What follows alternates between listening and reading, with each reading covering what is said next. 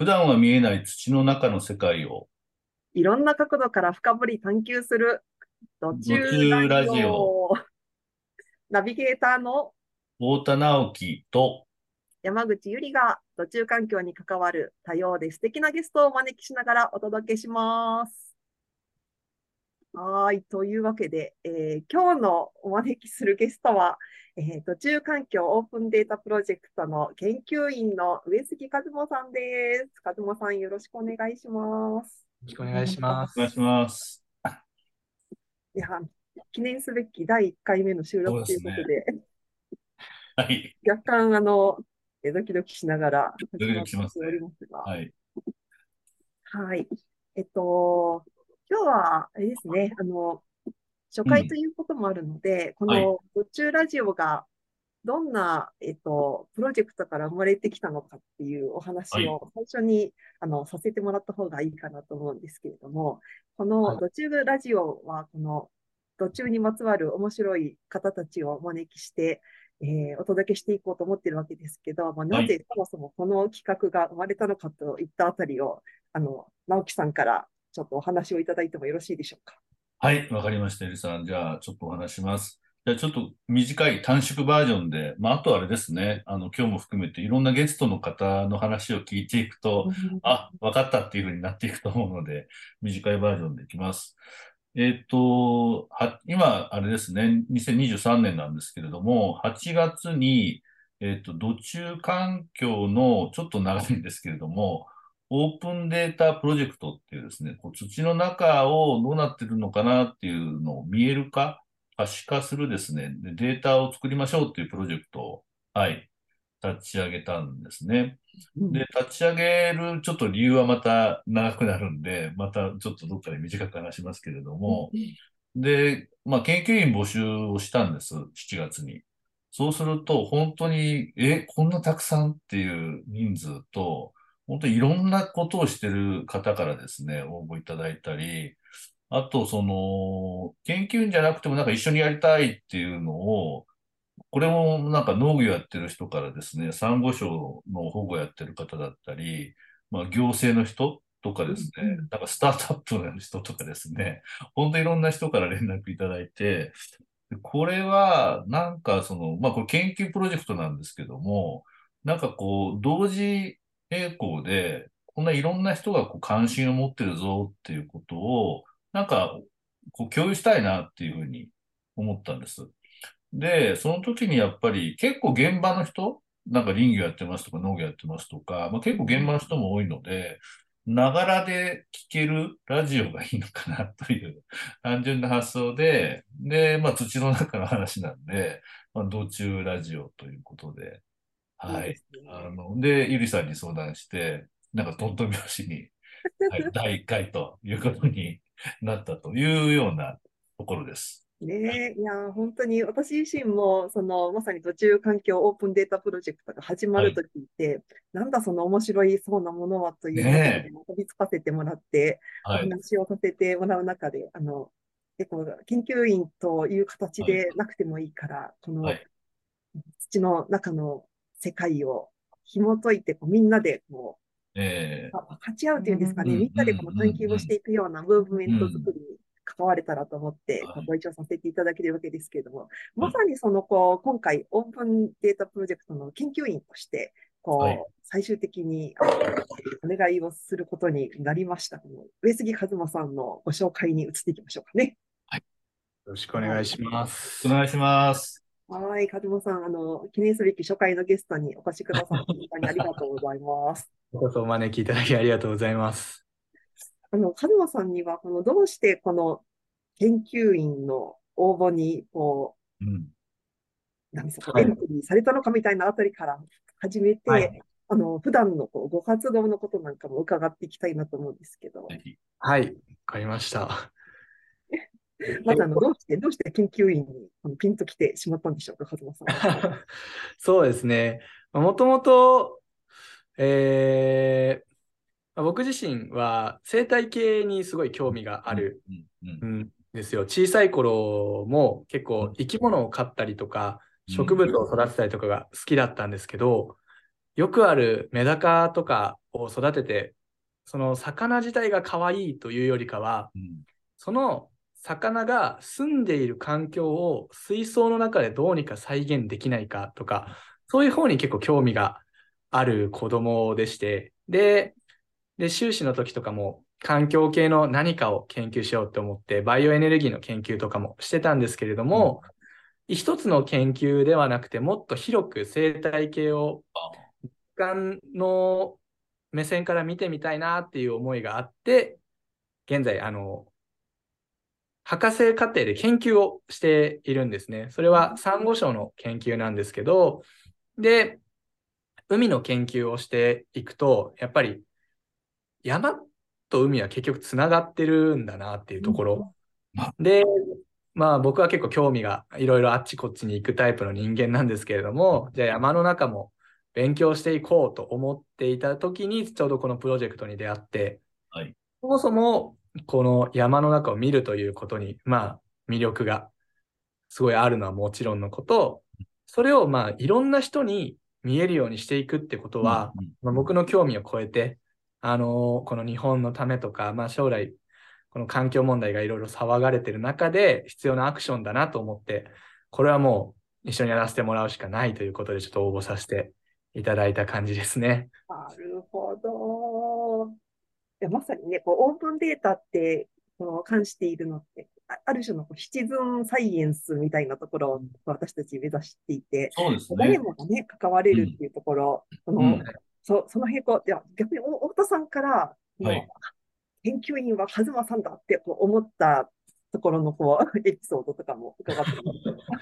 確かに聞いてみたいですね。そうですね。あの、これ、まあ、ちょっとこうこのプロジェクトはまあ8月から始まったんですけれども、あの、こう、ここにつながる実は研究というか検討は、その風の谷を作るっていう、まあ、活動の中で結構やってたんです。で、まあ、風の谷を作るっていうのは、ちょっと短く言うと、こう、まあ、大都市、都市一極集中で、もう都市にどんどんどんどん人もお金も集まるっていうのが、まあ、日本だけじゃなくて世界中で起こってるんですけれど、まあ、そうじゃない選択肢、あのまあ、僕らの結構こう文化とか生まれたのは実は都市というよりは、今まあ過渡地って言われてるところに、まあ文化が生まれて、だからまあ古墳とかいっぱい残ってるわけなんですけれども、まあ、そういうところってどんどん住めなくなって、まあ放棄されてるんですけれど、そういうところで、まあどうやってこう文化的なこう暮らしができるのかっていうのを検討している、まあ、まあそれもプロジェクトなんですが、そこの中で生まれたんですね。で、そこで結構いろんな、まあ、専門家の方とも話をしてたんですけれども、結構その、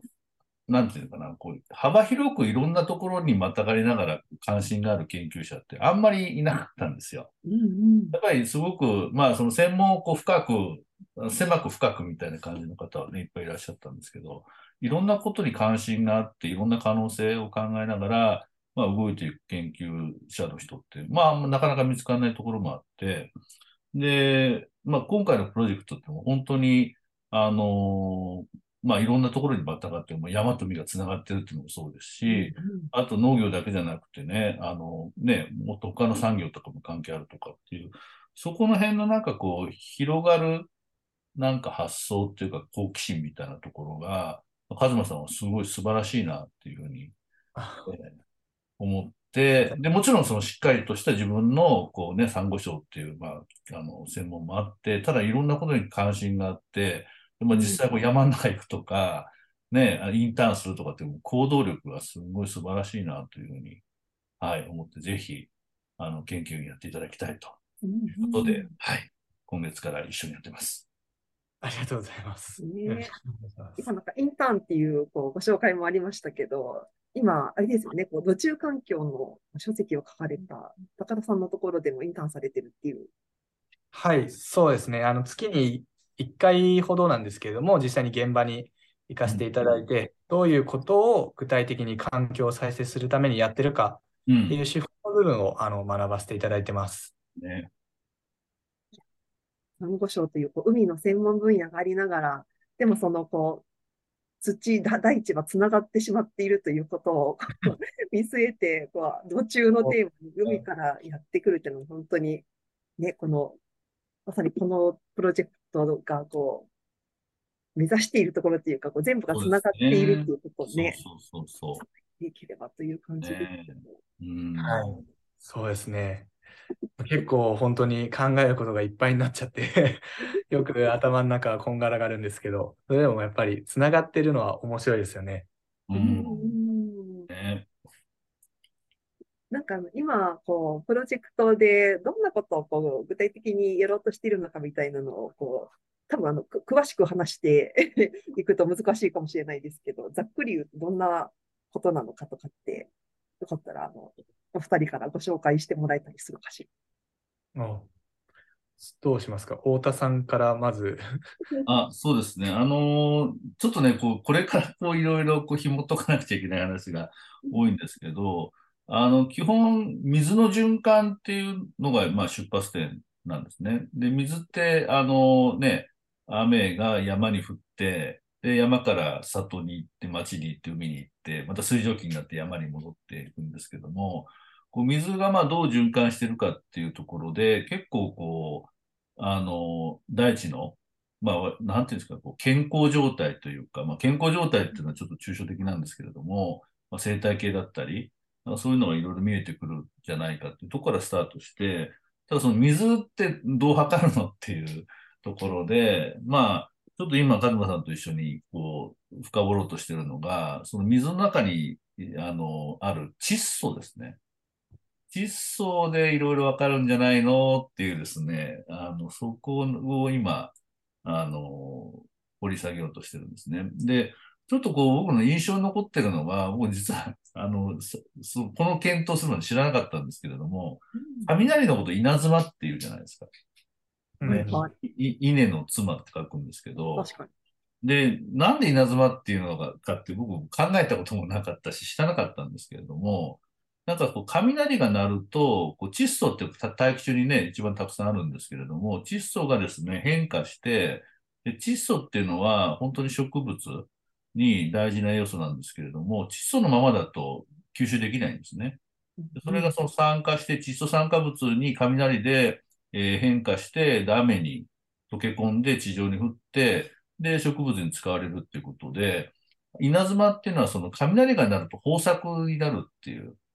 ことを、まあ、昔の人が、なんか経験で、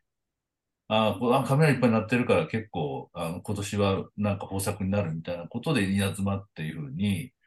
あの、言われるようになったんだって。へえ、面と。白い。で、そうそうそう。それで、あ、窒素なんだっていうところで始まったんですね。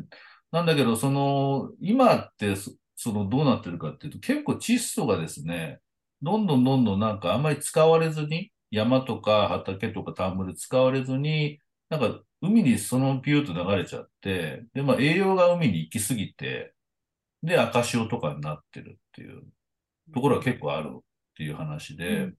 で、なんかやっぱりなんでじゃあ窒素そのまま流れちゃうのっていうと、まあね、戦後一生懸命なんかあの、杉、ヒノキを植えたんだけれども、まあ全然切られないで、行くとものすごいもう切られないで、なんかうっそうとした今山って、まあ遠くから見て緑なんですよ。で、近くに行くともう全然切られてないから、もう過密なんですよね。うん過密に、そうそう。で、過密になってると、上の方から下まで光が入んないんですよ。山の中。そうすると案内してもらうと、もう地表はもう真っ暗なんですけど、光入んないから草生えてないんですよね。うんうんで、もう本当にカチカチになってる。石とか剥き出しになって。で、そういうところっていうのは、雨がせっかく降っても、全く土の中染み込まずに、もうシャーってこうもう流れていっちゃうんですよね。あの、で、当然窒素も使われない。うんで、でまた、で里の方に行くと、今度はやっぱり高齢化で、もう畑とか田んぼも、もう、あの、耕作放棄地になってて、でそこもまたやぶ、もうもう3年ぐらいするとやぶになっちゃうんですよね、田んぼとかも。うんうんそこも使われずにまた今度町の方に流れていって、で町の方に行くと、もう、あの、四方をね、コンクリートで固めた、まあ場合によってはもう見えない暗渠みたいな形で、もうできるだけ早くもう流しちゃえっていうので、もうどこにも行けずに、もうそのまま海に行っちゃうと、もう窒素全然使われずに流れていっちゃうんですよね。で、いい状態だといろんなところでこう土にこうゆっくり染み込んで、で、窒素使われて、ゆっくりゆっくりもう流れていくんですけども、その辺がなんかどうも窒素っていうのを見ると、まあ、いい循環、うん。この人間にとっても、あの、生物にとってもいい循環になってるのか、いや、もうなんか全然こう、人とも植物とも関係なくビューッと流れていくのかっていうのが、わかるんじゃないかと。うん。いうですね、まあちょっと、まあ結構専門家の方とも議論したんですけども、まあ割とこう、あの、好奇心で、なんか、まあまああれですよね、言ったら素人の発想で、なんかやれるかなっていうところから始まってます。うーん。面白い。何でも聞いても面白いですけど、あの、カズマさんはこのコンセプトっていうか、この 窒素にまつわるエトセトラをこう聞かれたときに、どん、どんな、どんなことを思われたんですか？あ実は、でも僕も ちゃんと詳しく細部まで聞くのが今回が初めてかもしれなくて、稲妻の話とかはあの以前お聞きしたんですけはい、れども、はい、はい。まさかその農地からさらにその町のはいその川のことまで、あのうん考えに入ってたことは今知りました。やっぱり循環といううん意味でやっぱり全部見ていかなきゃいけないので、そうですね。それはそうですよね。そうなんです。いや、でも面白いです。ね。ね、なんかもっといろんなことが見えるっていうか、こうピューって流れていることも見えれば、そのはい、こうはい。大地をこう寛容して使われている場。所なんかも見えるかもしれないうんし、もしかするとこの農業をやっているところとかだと、あの肥料の投入とかで今度はまた違う動きをするかもしれないしっていうので、なんかそこのこう土地で何が行われているのかっていうのと、このこう定量的に出てくる数字とか、どういうストーリーを紡ぎ出すのかみたいな、そうですところがね。ね、た探求テーマですよね。そうですね。そうそうそう。だゆりさんのね、お話のように、あの、その、自然由来じゃない窒素の方が今、農業特に多いじゃないですかう。んうんうん。だそれだけだと足らないっていうので、まあその足らないかどうかっていうのは多分意見分かれると思うんですけど、まあ肥料っていう形で、まあ窒素だけじゃないですけど、窒素とかリンとか足して、で、今農業ってしてるんで、人工的にこう窒素足してますよね。うんうんうん。だからそれも、まあやっぱり使われない分っていうのは、まあ流れていってるんだろうし、うんなんかそういうのも多分、なんか見えるのかなっていう思ったり、ね、あとは、あの、窒素メーターっていうね、今使おうとしてるんですけど、でこの間、カズマさんと、その、窒素メーター作ってる、開発してる人とに話聞いたら、結構ね、意外なとこでたくさんメーター使われてて、うん。ゴルフ場なんですよね。うん。で、ゴルフ場ってやっぱり大量にね、あの、農薬撒いてるんで、それの影響みたいなのをそのメーターで見てるとかね、なんか本当いろんなところが関係してるなとは思いますね。やっぱ窒素に注目しないと、日頃窒素をこう使って仕事をされている方と出会うこともないし、そうですね。そうそうそうそう。ね。そう窒素のみならず、この土の中のことにこう思いを馳せながらうん。こう活動している人っていうのが、結構その研究の畑だけではなくて、いろんなところにそうなんですよね。いらっしゃるので、で、うん。これからもいろんなたゲストを、こ れこの途中ラジオにもお招きしていこうと思ってそうですね。いや、このね、プロジェクトで、あの、研究会ってね、やってるじゃないですかう。んうん。で、今月も研究会やりましたけど、そこでね、お話ししてた、してくれた人の一人はね、あの、森の中で、なんていうの、こう、葬儀あのうん。埋葬するっていうね、僕も最初聞いた時になんでそれとどっち関係関係あるんだろうって、全く分かんなかったんですけどね、話聞いてみると、あ、そうかそうか、埋葬して、で、人間も循環するけれども、山のね、森の状態も良くしていくっていうう、んうん。なんかそういう活動もあるんだって、まあ活動とかまあ事業ですよね、うん。ビジネスもあるんだとかね、なんか意外なところがね、うん。ながっているというか関心があったりしますよね。うん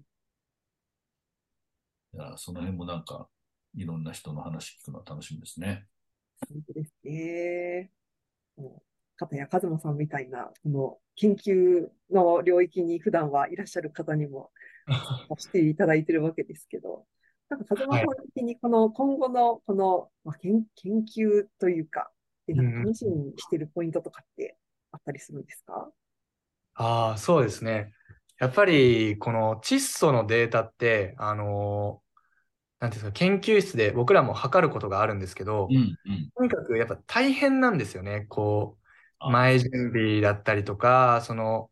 こう、科学的に反応させた上でうん、その物質の濃度を調べるんですけれども、それが結構やっぱり手間もかかるし、大変で、で、だからやっぱり今僕も今の研究始めるまでは、その窒素のなんかデータとかが身の回りで川の水とか海の水とか雨水とかいっぱいありますけど、まあ、どうなってるかなんて、まあ、わからなかった。うん。まあ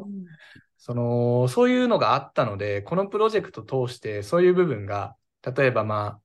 酸性、アルカリ性、水温とかと同じような感じで、窒素の濃度が分かってくると、あの、今まで以上になんかこう、自然のことが分かってくるんじゃないか、身の回りの自然について分かってきて、で、それがやっぱりまあ、そもそも面白いですし、はい。でそれによって、この例えば街にある自然が、あの、今もすでに、まあ、あるにはありますけど、もっと例えば身近に気持ちのいい自然とかが増えたらいいなって思いますね。ね。いやー、そうですよね。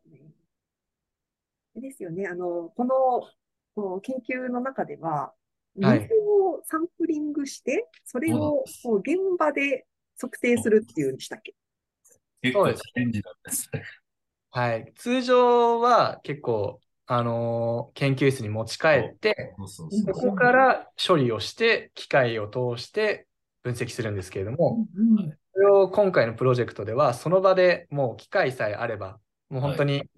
あのー僕らが普段あの風邪ひいた時とかに体温計を脇にとかに挟むと思うんですけうんど、あの感覚で測れるようにっていうのが一応目指しているところを、太陽系みたいにそうなんですはい水中の窒素を測る。そうなんです。それができたらもう本当に、窒素データがあちらこちらから分かってくるし、誰でも取れるようになるので、それこそうん小学生とか、あの気になった時に見れる。結構、あの生き物飼ってる人とかも、あの窒素濃度とかってうん。見たい人って多いんですよ。やっぱり、どうして例えば魚が死んじゃったとか、どうしてこうみんな元気ないんだろうって時とかにこう測ってみたりすると結構窒素に原因があったりすることが多いのでそういう人たちにもどんどん使っていっていただけるといいのかなと思いますね。そうですね。まさにあの幼き日のカズマさんにもプレゼントしたいような。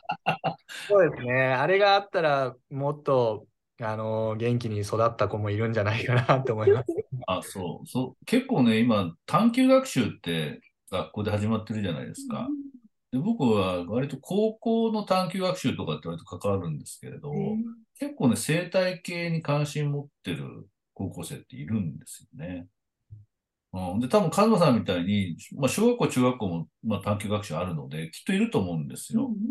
だから、そういう子らが、例えばそのメダカの水質どうなってるとかね、田んぼの水どうなってるとか、関心がある子が、まあ、パッと測れる。で、でこんな数字出たんだけど、これどういう意味なのっていうのを探求できたりすると、すごくいいなって思いますよね。うんそれはめちゃめちゃいいですよね。そこからやっぱり調べて学んでっていうので。こう、なんていうんですか、知識が増えていく。うん、それが、やっぱりそういう勉強って楽しいですしね、実際。うん。うんうん最初とかわかんないですもんね。窒素とか教科書で出てきても何っていう。うん、うん、うん、うん。なんかただの物質だって思ってしまうと、こう、ただの物質だったり数字だったりとかしてしまうんだけど、うんでもこう、それが、この環境の、こう、ババロメーターっていうか、なんかそその健康の指標なんだっていうふうに捉え直すことがもしできたら、なんかあれですよね、この自然に対するこう感覚っていうかし視点っていうか、なんかその、客対するものじゃなくて、このうん。自分たちと同じこう生きているものっていうか、そのこう動き続けているものだっていう、なんかそんなこう眼差しを感じて、感じてもらうっていうか、体得してもらうっていうことにもつながりそうなうん。気がしますよね。そうですね。なんかちょっとこう、ね、窒素も見えないし、まあ、土の中も見えないじゃないですか。ね。で、その見えないものをなんかちょっとこう感じるというか考えたり、うんうん。想像したり、なんか思いを馳せるとかっていうきっかけになると、すごくいいなと思いますし、あとちょっとこう、なんかこのプロジェクトで少し意見いただいたのは、これでなんかいろいろ評価するのは危ないよねとか、評価できるんですかとかっていうのもあって、で、それはちょっとこう注意しなくちゃいけないなと思ってうんて、で、これが分かって、例えばこのいい農業と悪い農業がありますとかね、うんいい林業と悪い林業がありますとか、いい土木と悪い土木がありますとかっていうのではないと思うんですよね。うんうんうん。いや、どっかでそういう評価はまああるかもしれないけれども、まあ、窒素だけでできないし、多分まあ、なんかいろんな多分データだったり、あと場所によって違うと思うんですよね。うん窒素濃度も場所によって違うと思うので、なんかそういう偏差値みたいな話には多分ならないうんようにならないし、まあならないようにしたいなっていうふうにうそうですね。なんかこの複雑なものを複雑なまま受け止めようとしながら、それでもこうんう、大土の中の声を聞きたいと思うそうね聞こうとするみたいな。だから関心があるとか、なんかちょっと何かの活動に参加しようとかね、なんかああるいはその、あの、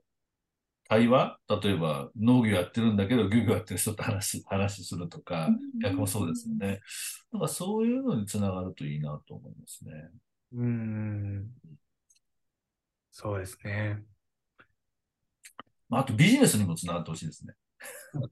いいですね。そうですね。いや、そのさっきのね、例えばその、まあ新しい埋葬とかもあるかもしれないし、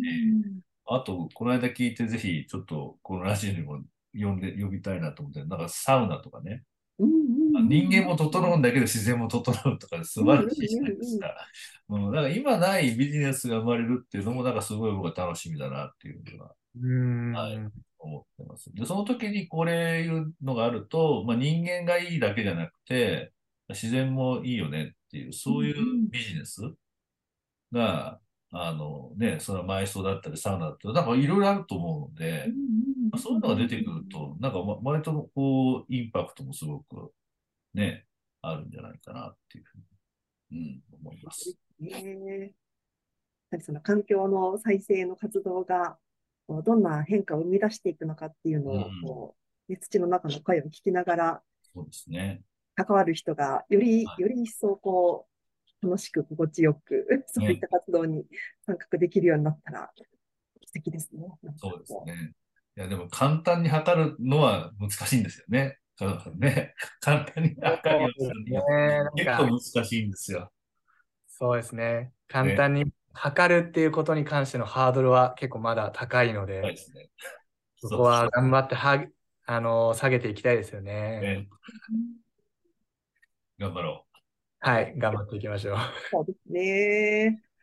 さあ、と言っている間にそろそろあの30分くらいになってきたので、う。はい。クロージングに向かっていこうかなと思いますが、えーよかったら最後に、東さんから、あのリスナーの皆さんにメッセージなどあったりしますでしょうか？そうですね。リスナー、リスナーさんが今、あのどういうことをやってる方が多いのかが、あのちょっとわからないので、なかなか難しいんですけれども、そうですね。あの 結構、まあでも一緒、あの、僕らとしてはやっぱり、この僕らだけでこのプロジェクト進めていっても、やっぱりできることは限られてますし、まあ環境問題とか、その、で、全部そうだと思うんですけど、やっぱみんなでこうやっていくっていうことが一番大事ですし、まあどんな小さなことでもみんなでやったら大きなインパクトになると思うので、あの、結構いろんな、あの、なんていうんですか、こうし、しかも自然環境っていろんな考え方がいっぱいあると思うんですけど、ね。うん。なんかそれをなんか白黒、なんかさっきも太田さんおっしゃってましたけど、まあなんか白黒つけるってよりかは、うん。まあ、みんなで最終的にこう自分たちの身近なその身の回りをなんか気持ちいい環境にしていくっていう部分が、うん。あのそこはみんな共通で持てるゴールだと思うので、まあなんかそこをみんなで持って、こう、やっていけるように、なんか、お互い頑張っていきたいですね、という 感じですかね。素晴らしい。素晴らしい。ありがとうございます。いや、本当ですね。とんでもない。ありがとうございました。ありがとうございます。ありがとうございました。じゃあ、直樹さんからもよかったら、ひとさ最後に。あ、そうですね。はい。あの、まあ、記念すべき第1回ということで、あの、途中でも話しましたけど、本当にいろんな人が関心持ってて、まあ、多分、あの、今、あの、分かってない人も、分かってない分野もあると思うので、まあ、そういうつながりが、こう、感じられるような、こう、ラジあのラジオになったらいいなというふうに思うのと、あとはそのね、ちょっとあんまりプレッシャーになってもあれなんですけど、カズマさんにはものすごく期待をしてまして、あの、まあ、ちょっとね、今課題ばっかりしか見えてないんですけれども、まあ、きっとこう乗り越えて、あの、誰でもね、こう関心持ったら、パッとこうね、体温計みたいなものに測れる。今なんかちょっとおかしいぞと思っても、なんか何ヶ月もまあ予約して、ま、待って、どっかのなんか遠くに送らないと体温が測れないみたいな、そんな状態なので、あの、そうするとね、やっぱり自分の身の回りの健康とか全然わかんないので、それが本当にできるようになったらいいなというふうに、はい、願ってますし、まあいろんな方が多分協力してくれるというふうに、はい、思ってます。本当にありがとうございます。